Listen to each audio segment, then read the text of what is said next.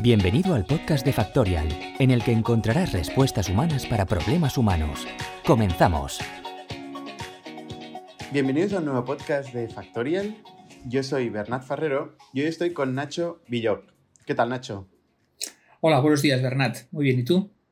Muy bien, muy bien. Nacho es eh, un innovador o responsable de innovación en un gran banco de este país, eh, concretamente el BBVA, durante 18 años.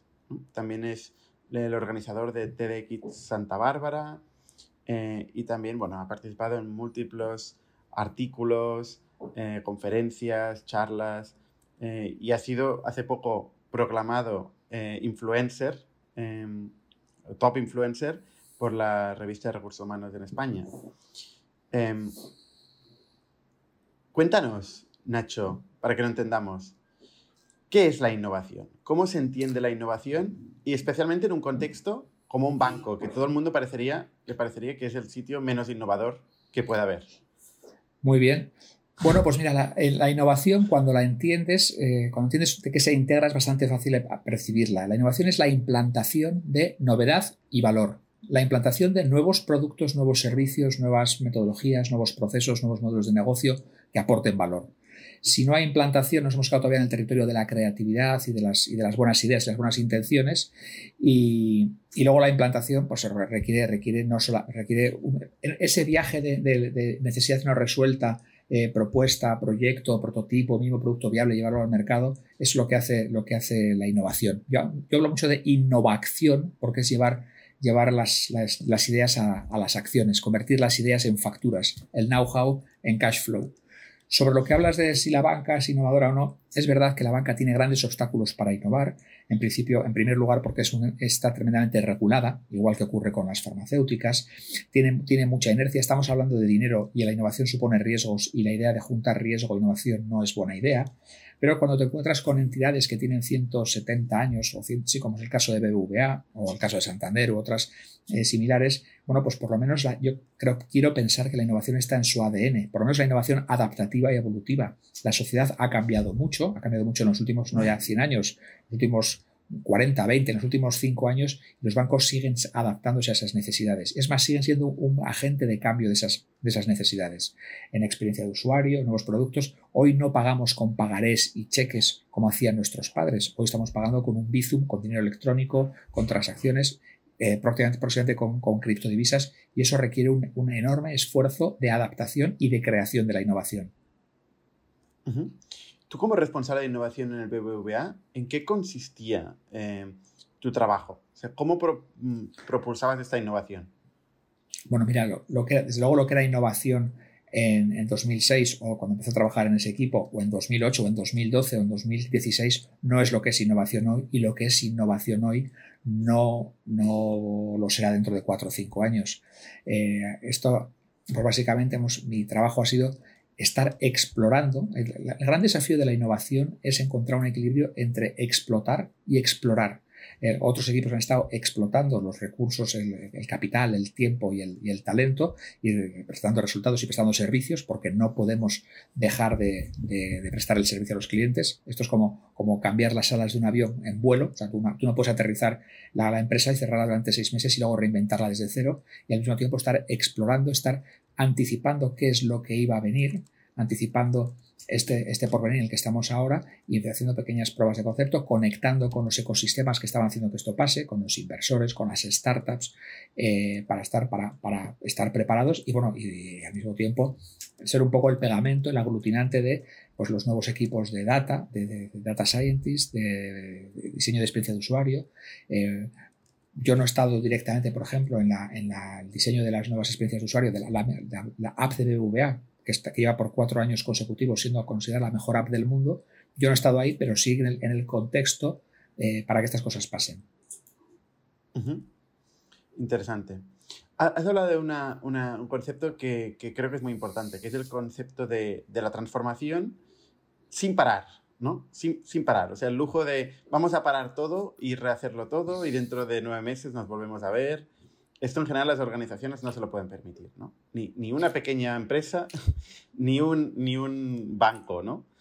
Entonces, ¿Cómo, ¿Cómo se ataca este proceso de transformación que has dicho de cambiar los, los, eh, un avión, eh, las alas de un avión a 3.000 metros de altura?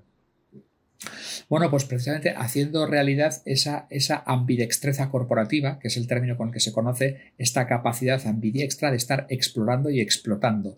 Esto es algo que no se puede hacer al mismo tiempo, esto es como absorber y soplar y bueno, pues hay que o bien, o bien mantener, tener equipos, equipos de scouters, equipos de cool hunters, equipos de, de, exploradores de la innovación que luego, que luego tienen que traer ese conocimiento hacia adentro o bien haciendo que que dedicando pues una, eh, poniendo la innovación en la agenda, ahí dedicando pues un 15, un 15%, un 20% del tiempo, que por otra parte es, las políticas de, Google y de 3M y las empresas referentes en innovación, es eso, es, poner la innovación en la agenda, dedicarle, hacer que los empleados dediquen un 20% del tiempo a ese, a ese diseñar, a ese pensar en el futuro y no estar solamente en, en, modo, en modo producir y en modo explotar.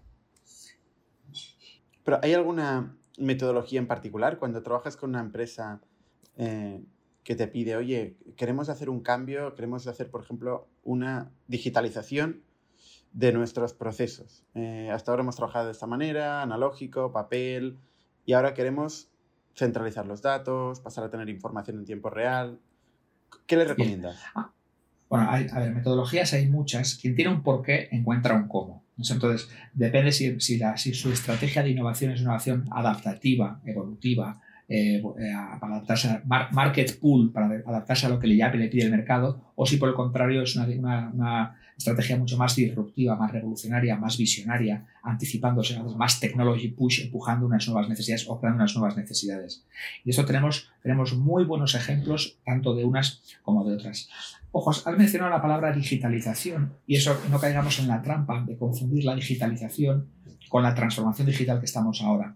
La digitalización no es nueva. La digitalización empezó en los 80s. Digitalización fue pasar del, LP de vinilo y del cassette al CD, era digital. O pasar de la cinta de VHS al, al, al, videodisc, que era digital. O pasar de la enciclopedia del Larousse y del Espasa al Encarta, que era digital.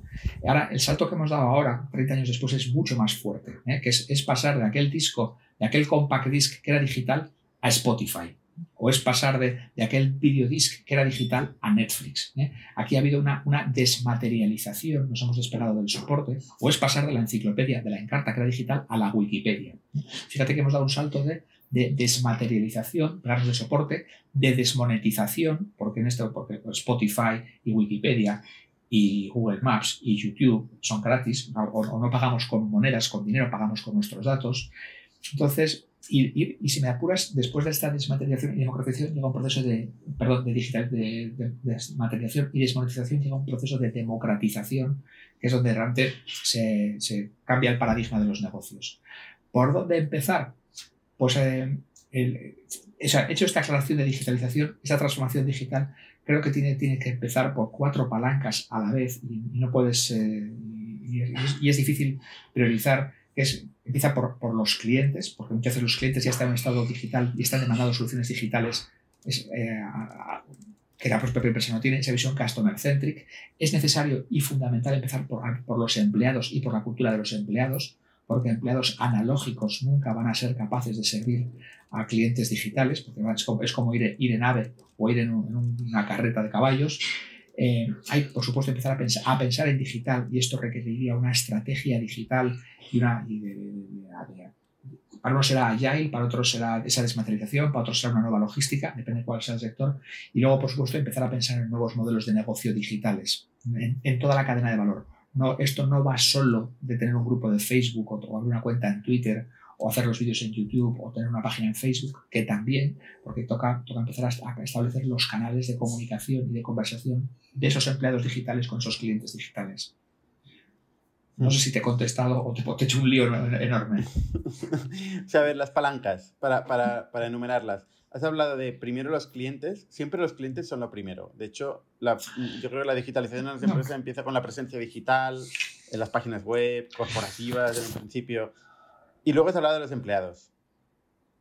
Fíjate, sí, pero fíjate que eh, yo, soy muy fan de Richard Branson, y Richard Branson pone delante a los empleados. Dice, tú cuida bien a tus empleados, ya se encargan ellos de cuidar bien a tus clientes. porque si no cuidas bien a tus empleados, a lo mejor tus clientes van, a tener un problema. ¿eh? Cuando he dicho primero, era, más por un orden lógico mental mío que un orden cronológico. Yo creo que, eh, has dicho, mi intención es decir que hay que empezar simultáneamente con las cuatro palancas. Negocios, clientes, empleados y estrategia.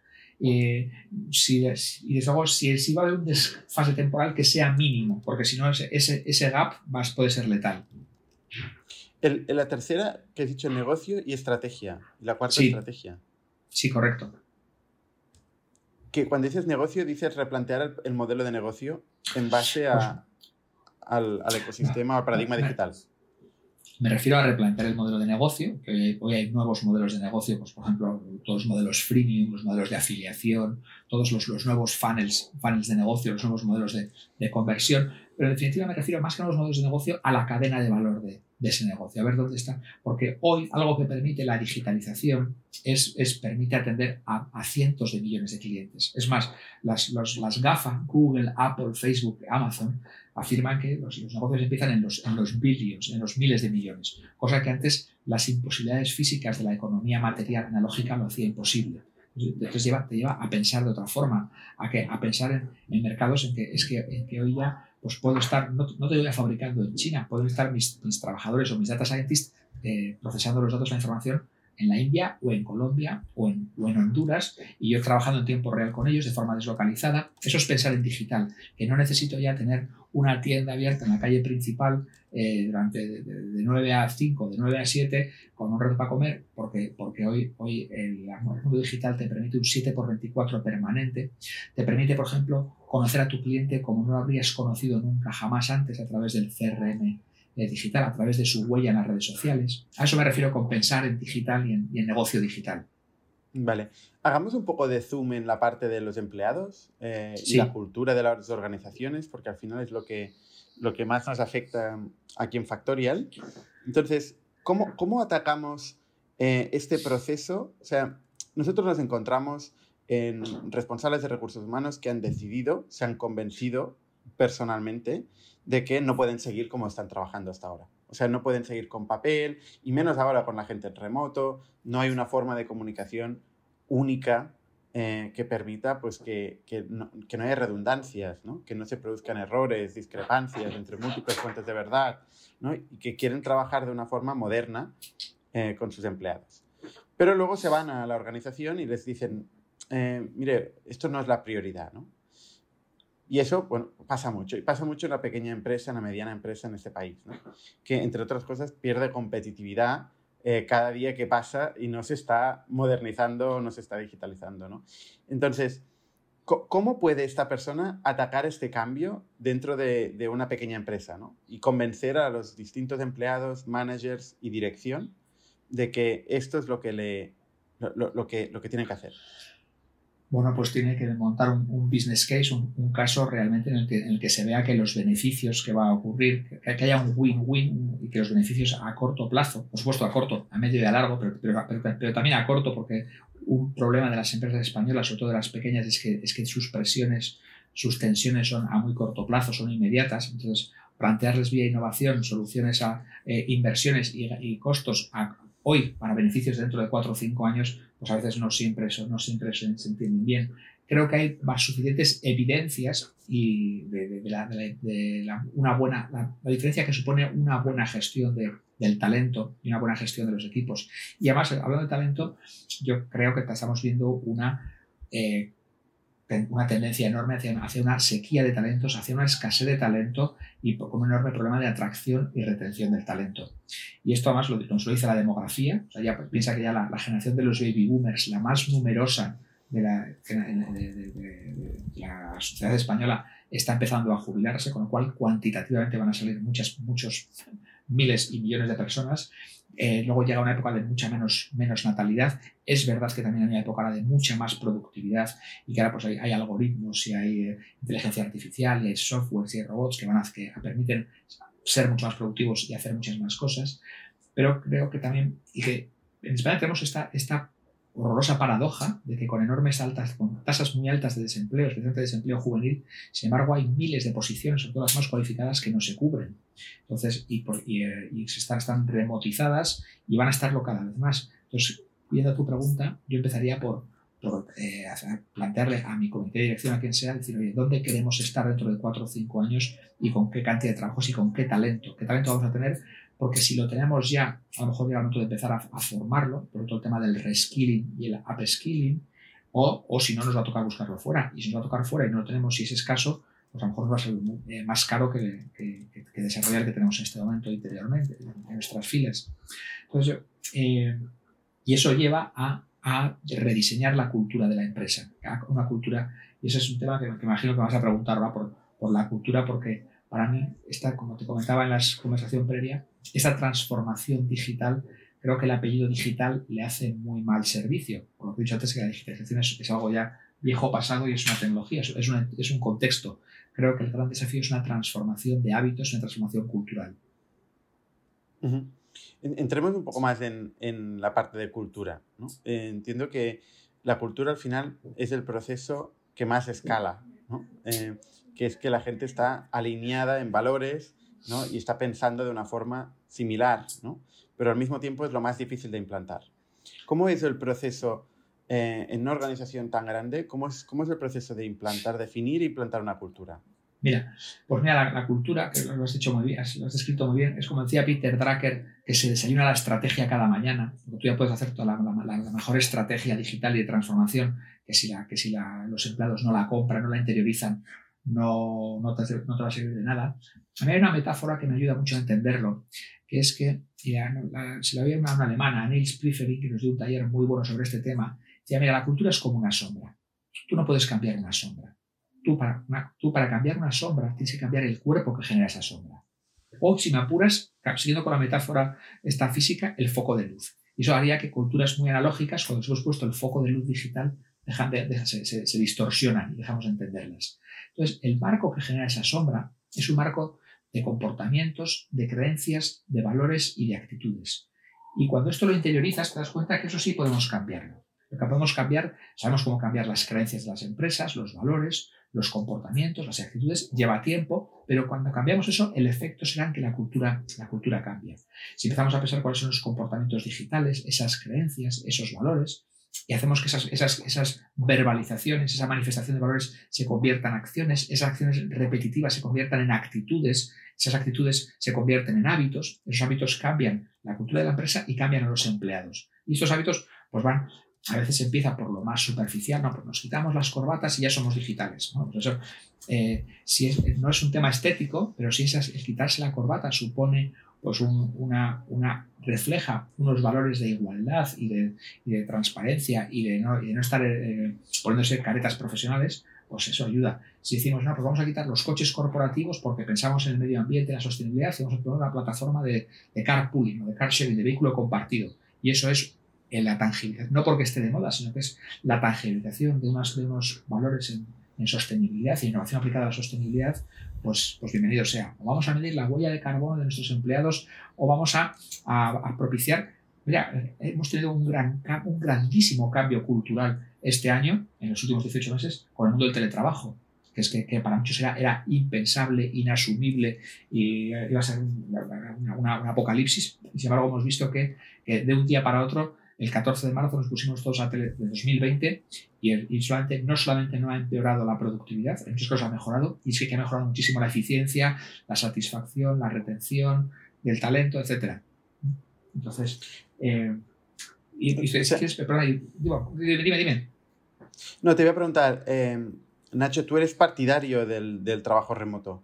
¿Crees que esto mm, no afecta a la productividad o la cultura, la comunicación? La creatividad. Soy, partidario. sí, vamos a ver.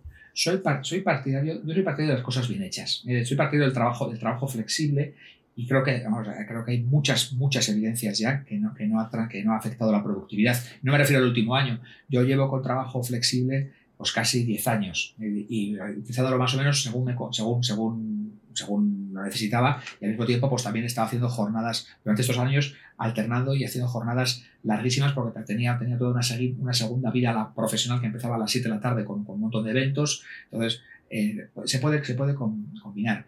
Eh, la, es verdad que, por eso hablo, hablo del trabajo flexible, de trabajo flexible porque creo que es importante el roce y el verse con los compañeros y verse con los equipos.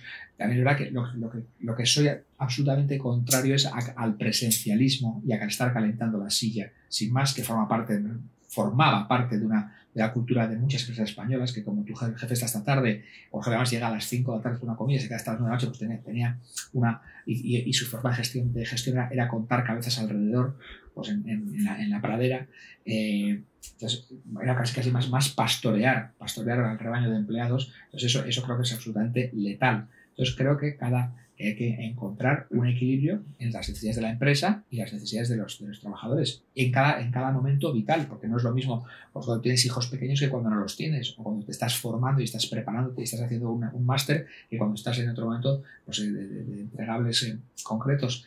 Eh, y siendo muy consciente de que hay muchos trabajos que tienen que ocurrir en el, lugar determinado. Muchos trabajos, trabajos, profesiones y oficios que no pueden ocurrir en otro sitio, desde un laboratorio de alto rendimiento hasta, no sé, si hay que podar las, las hortensias, pues hay que podarlas en ese sitio y en ese lugar, no se pueden podar en digital. Entonces, hay muchas cosas que tienen que ocurrir en un momento determinado y, es, y no pueden remotizarse y otras, que, otras, otras muchas tareas que pueden hacerse en remoto y con, con mucha más satisfacción, más eficiencia, eh, solucionando otros grandes problemas que, macro, desde, la España vaciada, muchas, muchos, muchos trabajos podrían irse a hacer a otros lugares con mejor calidad de vida, pues siempre cuando tenga una buena conexión wifi y, o, de banda ancha.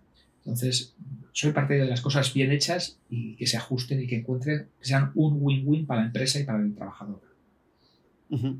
Ah, les pasa a muchas empresas que durante estos dos años han incorporado a personas em, y no se conocen entre ellas, ¿no? Porque como ya no hay, se han incorporado en remoto, eh, pues ya no, no, se conocen, ¿no? O sea, que no, dificulta mucho el transmitir o implantar una cultura organizativa, ya no digamos una cultura de innovación em, o de espontaneidad, eh, el hecho de que todo el mundo esté en remoto y en cualquier caso, ¿cómo se puede trabajar en este nuevo contexto, en este nuevo paradigma? ¿Cómo se puede trabajar o incentivar la innovación?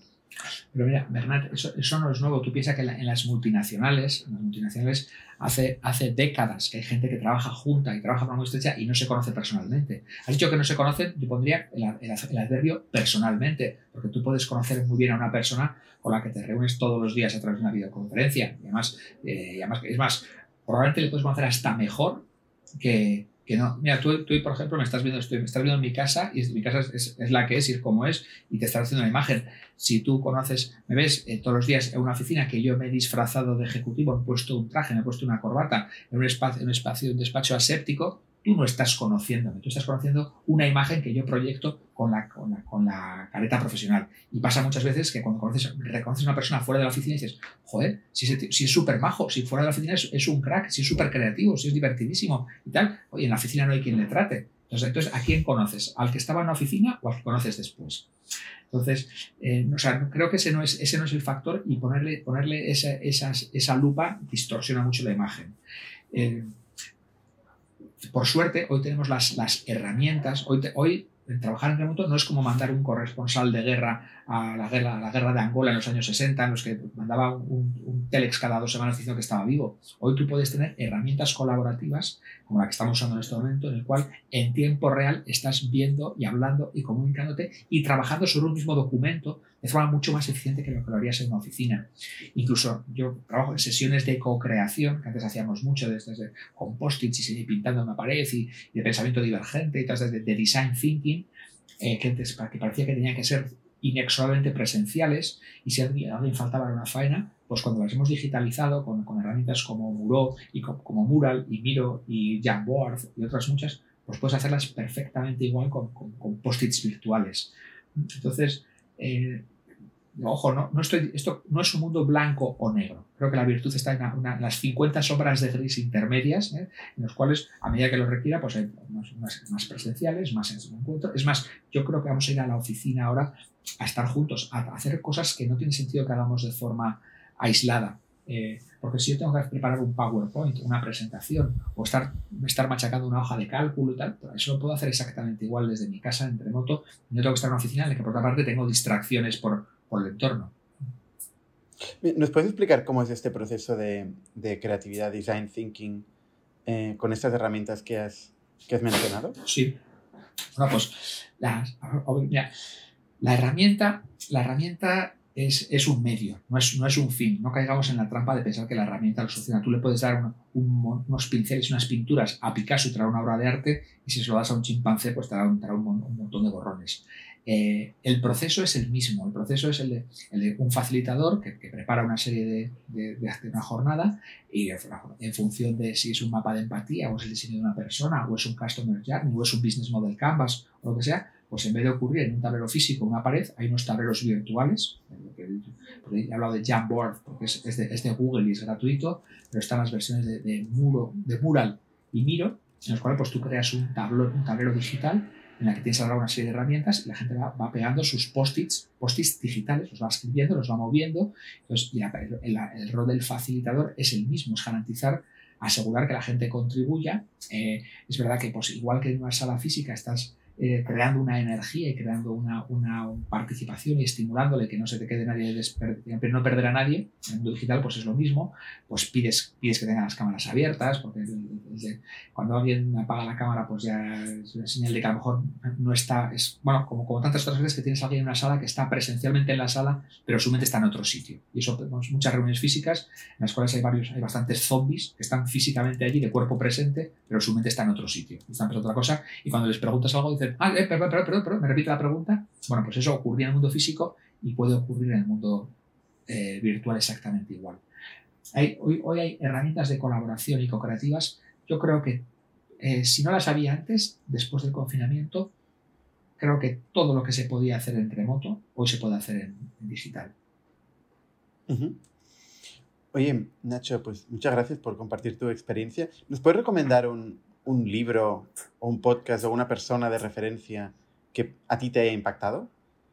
Bueno, pues yo sigo, sigo todos los días, eh, sigo, bueno, sigo, sigo mucha gente. En, el, mundo de, mundo de personas sigo a Richard Branson, me gusta mucho la cultura, la cultura de Virgin y, su libro. lo, has seguido, lo he seguido en el espacio últimamente, ¿no? Les, les, he seguido en el espacio la semana pasada, pero lo estoy siguiendo desde, desde que abrió su primera tienda de discos en, en Londres en, en, los años eh, los finales 70, principios de los 80, le sigo.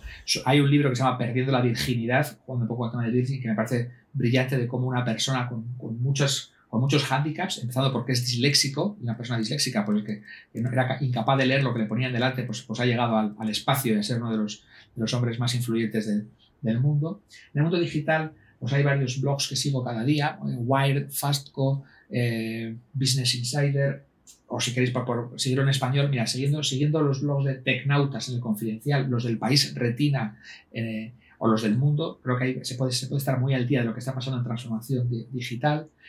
Y, y, luego, pues ya en función de la industria, pues hay, hay, lecturas más o, más o menos, más o menos frikis sobre, sobre el futuro, sobre el mundo de la abundancia al que vamos mi, labor docente en muchas de las escuelas de negocios me obliga a estar al día de, lo último que está pasando. Y no, no, puedo, no puedo sentarme delante de una clase de gente que está haciendo una, un MBA porque ha pagado mucho dinero para contarles cosas de hace un año. Está claro. ¿Alguna lectura friki? en particular. Pues, pues, hombre, mira, ya, ya, que me estás dando la oportunidad de hablar de mi libro, yo os recomendaría La aventura de Diana. La aventura de Diana, innovando y emprendiendo contra viento y marea. Creo que es una, y si queréis el mundo del talento, El desafío de Yago en busca de las fuentes del talento. Son dos novelas, son dos novelas, novelas empresariales en las que en, las que está, en la trama hay 40, 50, 60 reflexiones o aprendizajes sobre el mundo de la innovación o el talento en forma, en forma metáfora. Se, se pueden leer como una novela, mm, yo creo que, eh, creo que amena y divertida, y hasta divertida, pero al mismo tiempo que te haga, que te, que te haga pensar. Están los dos, los tenéis a, un clic en Amazon. La aventura de Diana y el desafío de Yago. Muy bien. Oye, pues con, con eso acabamos. Muchísimas gracias, Nacho, y mucha suerte. Muchas gracias, Bernat, a, eh, a, a tu equipo de, de Factorial y eh, gracias por esta oportunidad de, de, compartir algunas reflexiones sobre algo que me, me, apasiona tanto como es la innovación aplicada a las personas y a, y a la transformación de las empresas.